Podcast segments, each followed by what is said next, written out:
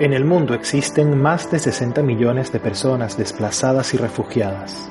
En América Latina también son millones quienes se ven obligados a dejar su país por la violencia. Estas son sus voces.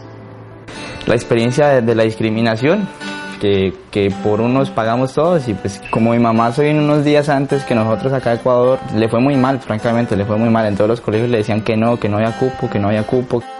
Ahora soy un bachiller para la UAR, que ahora trabajo. Yo creo que, que la experiencia de integrarse con, la, con las demás personas es lo que siempre me ha movido, lo que más me ha gustado en la vida, lo que siempre he querido. Precisamente por eso estudié turismo. Escucha más allá. Busca lo que nos une.